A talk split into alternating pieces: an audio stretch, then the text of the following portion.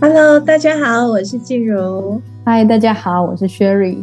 这一集的内容里面，想要问老师一个奇妙的问题，我想问问看，说，嗯、呃，我们要怎么样让旅行拥有一个最大的充电、最大的享受？因为好像有些时候出去旅游回来之后，好像还是觉得很累，或者是旅游的品质你就很难掌握。然后不知道老师有没有什么方式，可以让我们旅行的时候真的身心灵都充饱电。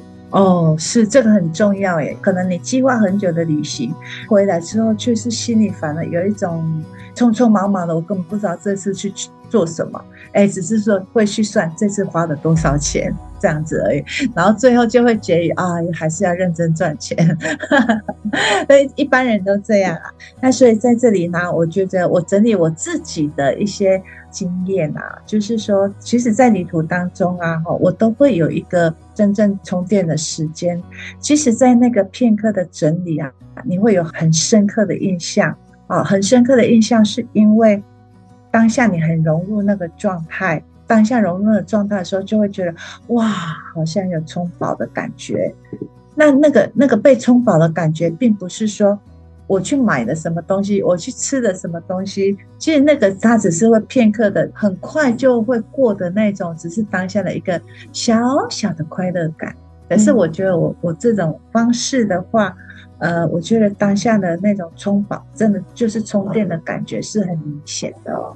有一次哈，我去印度的时候，啊，印度大家都觉得环境啊各方面很可能都会觉得比较呃有一点点的限制，但是我去。呃，印度那个地方，我去住到类似像他们抗老的那个预防中心吧，还是类似像一个养生中心这样子。可是那个印度的养生中心跟我们认知的养生中心又都不一样，它就是非常淳朴的一个地方，它就盖在田中央。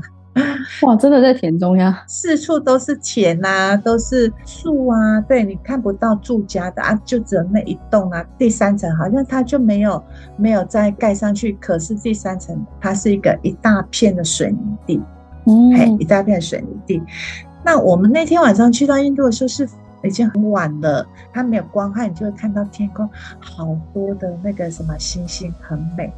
第二天一大早起来，我就自己上去了那个三楼，哦。然后就站着在远方就看到那个哇，好多的树木哈，但我就不自主，我身体就跳舞起来了，嗯，跳跳跳哦，连续三天我都这样跳，哎，结果第三天就有一个我们同款的一个香港人，哎，其实他帮我拍照，我都不知道，哦，他回到香港就把那个照片寄给我，那他那天有跟我讲，哎，我有帮你拍照。嗯，觉得你好像很快乐，很融入这样子哈，我就觉得是啊，我在那里当下很很融入，我就觉得好放松，真的是好放松的感觉。好，然后当他把照片寄来台湾给我的时候啊，我都突然觉得，我每次看到那个照片，我就又回到那个在印度自己早上在那个屋顶上面跳舞的感觉。哦，后来因为也是这样做了一次很。很成功的国民外交，因为这个人从来没有来过香港，所以哦，他想要认识台湾啊，原来台湾的女生，或者是或者是哎，台湾的风俗啊，台湾的什么，他有一点兴趣，他就觉得哎，我怎么可以一个人会那么开心，享受开心？对的。后来他真的有来台湾找我，嗯，哇，我觉得光想象那个画面就很快乐哎，所以是。老师说他是在三楼，可是其他的地方都是、嗯、都是田地，然后比较矮的房子。嗯，没有房子，就只有他那一栋。真的是，所以我在上面，对对，我就在上面就乱跳一通，因为我我相信那个是身体，它有放松，整个肢体想要开放。来就是一个很很随性的扭动这样子啊，我不知道真的，他就在旁边这样远远的看，对，然后他就觉得这个女的怎么会那么太自拍了？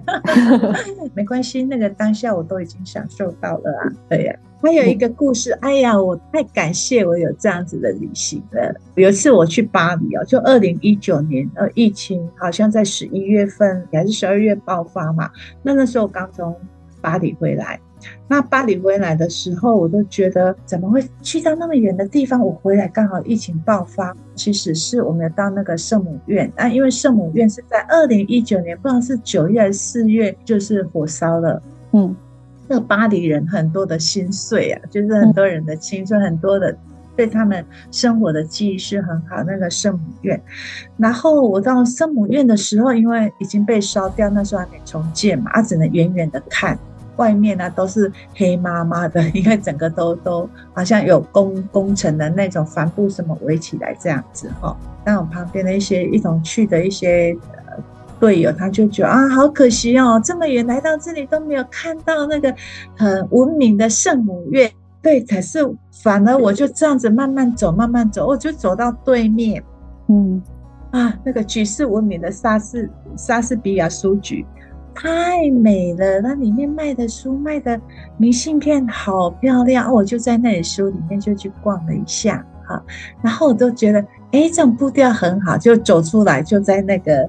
桥墩，因为那个它是一条河嘛，那有一个桥墩这样子。你知道那个在桥墩底下好多旧书摊哎，路边摊的旧书摊哦。我就这样子蹲下来，挑了好多的明信片，挑了好多的相片，突然觉得巴黎好美哦。我就蹲在地上挑，我挑到他们那个有一些明信片啊，是旧的，但我就觉得哎，这些记录好多巴黎的美。我蹲下来那一刻，我都觉得巴黎真美。巴黎的美，竟然是在我蹲下来挑明信片的那个感受，我很强烈耶。所有的一切啊，就是人事物的配搭，我都觉得太美了。还有一个，还有一个，就是一样在巴黎，一样在巴黎，因为巴黎的印象让我太深刻。你看，巴黎最有名就是花神咖啡馆，虽然它已经很久了，嗯，嗯，但是我。就是会想要去体验他们当地人，他们每个人都会煮咖啡呀。那为什么花神咖啡馆呢？它的生意还这么好？这是我的好奇。当然也是有很多游客啦，哈。那我就进去花神咖啡馆，跟我先生俩进去的时候，哎呦，我就觉得天哪，真的要来喝一杯咖啡，因为 好多的绅士，好多的淑女，真的是绅士跟淑女哦，嗯。他们在家里早上都喝一杯咖啡了，下午的时间就是午茶时间，他们就会，也许就是住在附近，他们就会把自己打理得很好。那一一样是有打扮的哦，不是像我我们要要去巷口的那种感觉啊、哦，不是去巷口便利商店的感觉。对对，不是不是。然后他们一样会打理的很好，就带着那本书去那里喝一杯咖啡。哦，我在那里真的欣赏到法国女人的优雅，还有。男生的绅士，我都叫我先生看，赶快看后面那个斜对角的那个女生穿的什么颜色的女生，那个衣服，哇，整个真的，她就是一个美景哎！哦，原来法国的优雅是这样，他我欣赏他们的喝咖啡的方式，就觉得每天都已经在家里都自己煮咖啡也很厉害了，为什么还会想要花钱出来喝一杯咖啡，自己带一本书？我觉得那就是他自己的时间了，我光。这个部分我就觉得很欣赏，他们不是只是我们讲做做样子，你看那个就是他们的日常哦。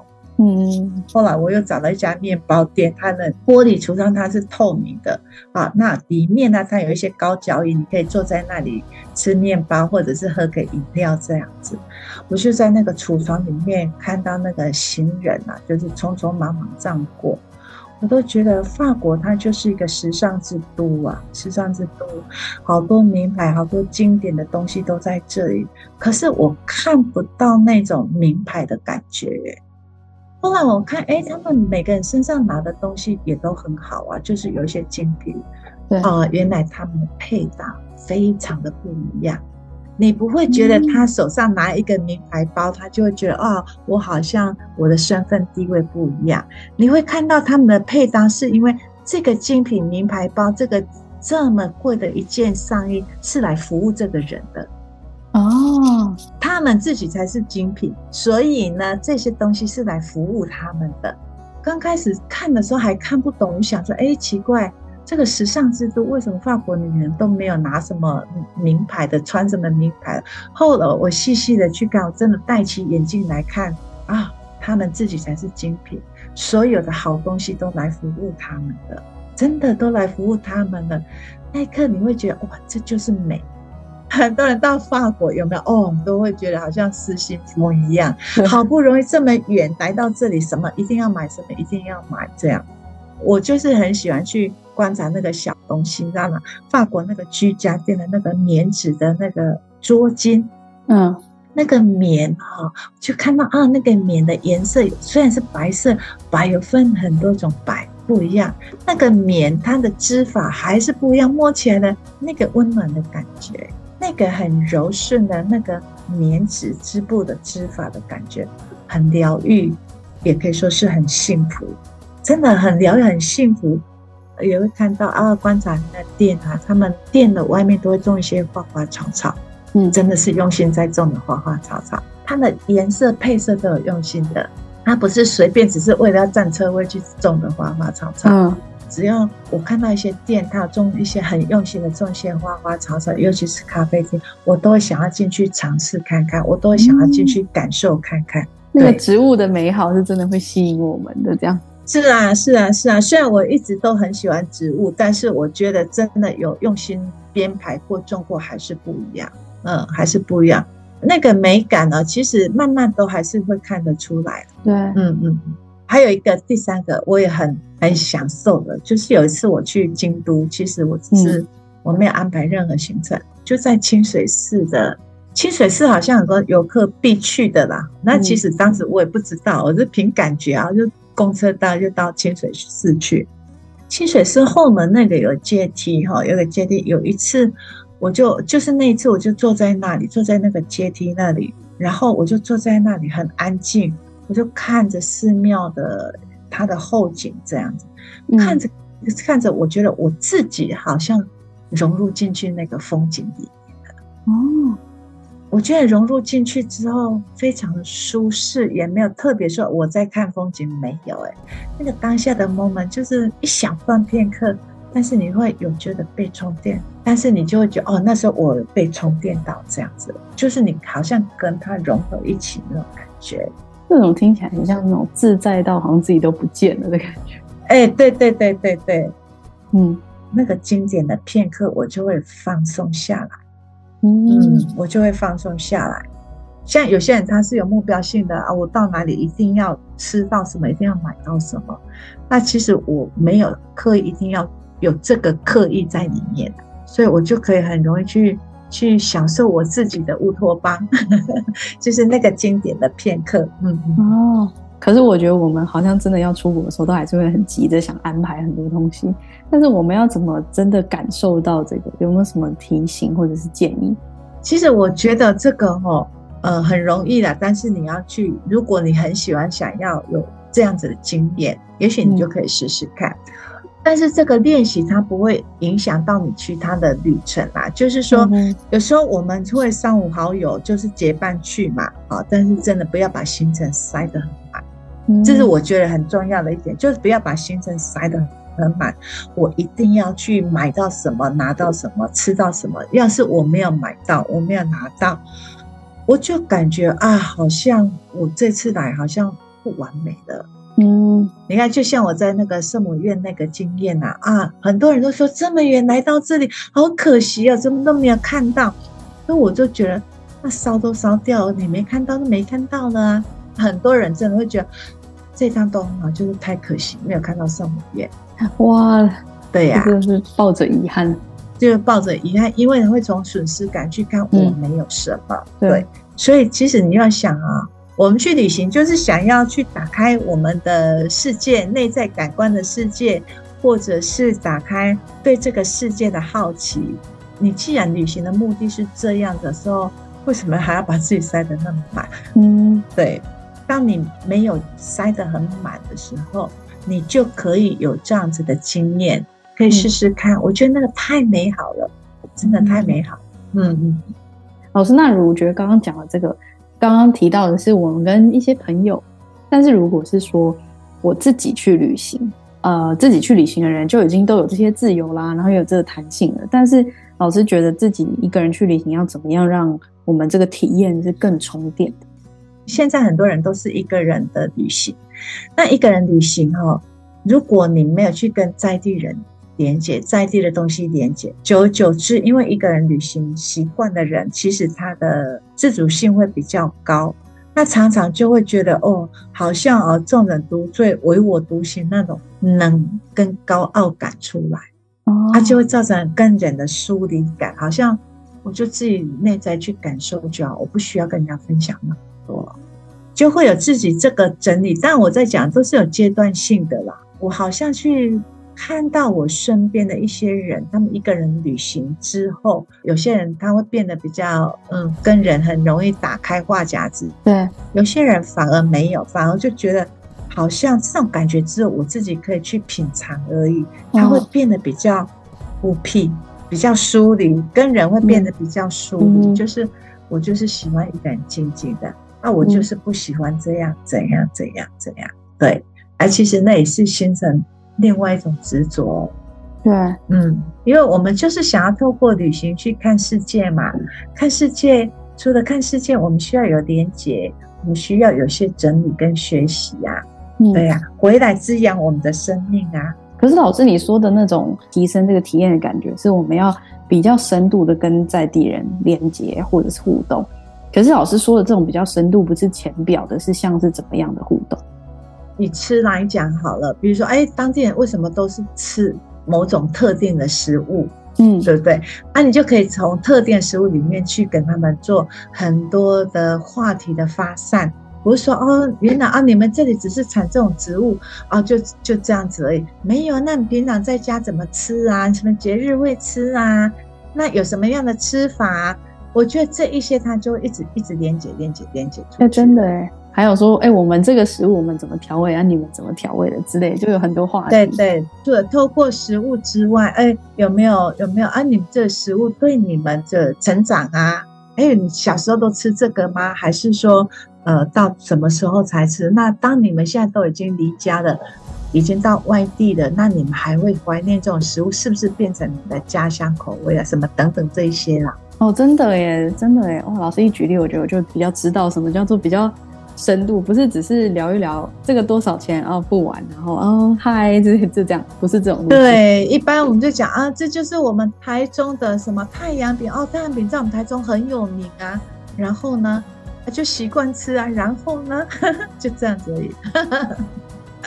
对，然后呢？对啊，如果我们可以介绍太阳饼啊，它以前的历史是怎样？那我们当地人都在什么时候吃啊？所以有变变出好多个口味哦。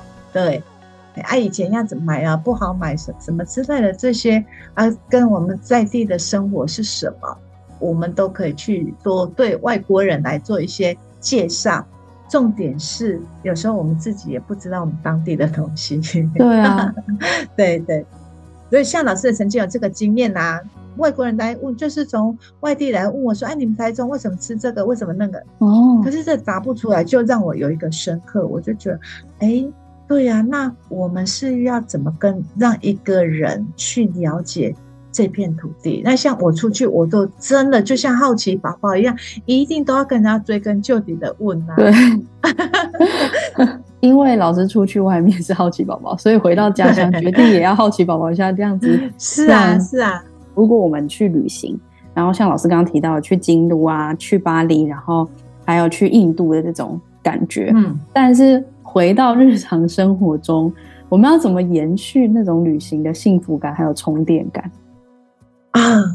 这个就是我的小秘密了，但我很愿意跟各位分享啊。我常常哈，就是我那个经典片刻，比如说我在巴黎的买明信片的那一段，或者是在京都发呆的那一段，嗯，我会刻意去冥想我在那个时候的感受、感觉。哦，那像我闻到了味道，哎，当我这样子做的时候，我好像就又会迅速充电回来。哎，因为那个东西对我很深刻啊。反而你去国外有吃一些大餐，反而我都忘记吃什么了，我都忘记吃什么了。我觉得这听起来是说，我们去旅行其实真的可以带回来的那种，回到日常生活里面还是充电感觉，其实是那些经典片刻。对，所以呢，要在旅行的当中，让自己有机会是可以静下来，融入那个环境，然后去感受到更多的，然后你就会储存回来到你的生活里面，多一份幸福。没有错，没有错。所以经典片刻不用很久，你只要练习的话，即使你到国外去的时候，因为你有一种好奇嘛，那跟我们都不一样。那你打开这个好奇的心，你你那个状态，你就会容易去看到只有你自己可以感受的部分。对对。然后我刚好昨天听了一个线上的讲座，这个讲师是一对夫妻，美国人夫妻，他们是专门在教时间管理的，就是工作效率、时间管理这个。我很惊讶，就是他们讲到一段就说。我们通常都很会抗拒去要做的一些事情，比如说接下来的规划啊，然后或者是一些就是一些计划或者一些执行的项目。但是有一次呢，他有一个经验，他跟他太太就是去到巴黎，然后因为转机的关系，中间差了十二十三个小时，所以他们两个呢就决定就出关，然后就去巴黎的咖啡厅，然后就待了一天。然后他就说那一天之后，他们就觉得哇，巴黎的咖啡厅，他就形容说那个可颂的香味，然后。那个人的那种美，然后还有就是那里面的优雅，还有大家对于生活的那种惬意、幸福感，就全部都让他们觉得怎么会这么这么幸福，然后这么好。回来之后，其实明明是一个转机的经验，经验，可是回来之后，那个太太就一直跟他先生说，他觉得那个他很想念巴黎那个咖啡厅的感觉，他真的觉得太好了。为什么我们就是忙工作，可是都没有这种时刻？这样，结果。他们夫妻俩为了要再感受那个感觉，因为他们住在美国嘛，他们就跑遍附近的两三个城镇，就是方圆多，就是只要他们一天内可以到的区域，他们就去绕过一遍，然后去只要是网络上说这是法国人开的，或者是跟法国有连接，是法国厨师的咖啡厅之类的，他们就去，然后就找到了一家，就是在他们可以接受的范围内，然后又最接近他们在巴黎感觉到那个氛围。然后他就说，从此以后每个礼拜六早上，他跟他老婆都会去那边，然后喝咖啡，然后做一个半个小时的下一个礼拜的计划。可是剩下就是享受那个早晨，就是在那个咖啡厅里面。但是是因为之前巴黎带给他的那感觉，然后他们想要放到生活里面，很有意思。因为他们解决的是我们觉得，比如说我们不愿意做计划，或者我们不愿意做什么，可是他们把他那个幸福感打包回来。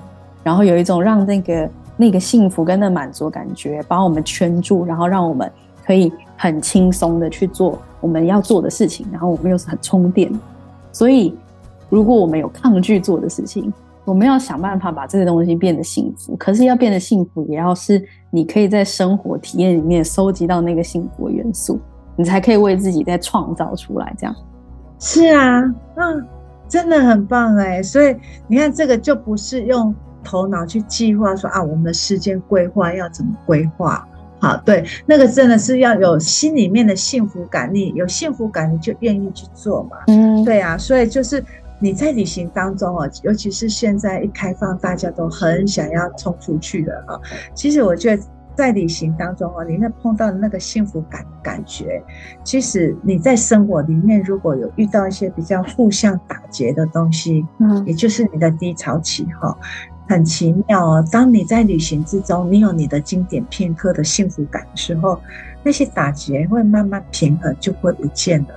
哦，真的会会慢慢不见，因为你的幸福感已经排满了啊！而且会觉得好像如果感觉到那个幸福感，然后相较于日常的一些琐事，就觉得啊，这是小事，突然间觉得这是小事。可是那个大事是因为你感觉到这么开心，然后这世界还这么广，然后这么多可能性，然后。就会觉得啊，眼前这个也许纠结的点，就突然间就觉得好像也没那么重要那种感觉。呃，我觉得这个幸福感你充满的时候，甚至连刚刚那些想法分析都不用了耶。哦，就会不见，它就会自己消融掉了。哦，所以这是我很多旅行这样子经典片刻，真的都是一直在。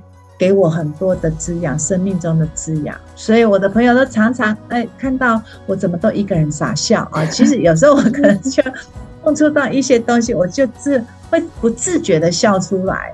对呀、啊，那也希望呢，各位我们都可以一起来享受我们自己的经典片刻。没错，谢谢老师，然后也谢谢大家的收听。那我们下次聊喽，拜拜，拜拜。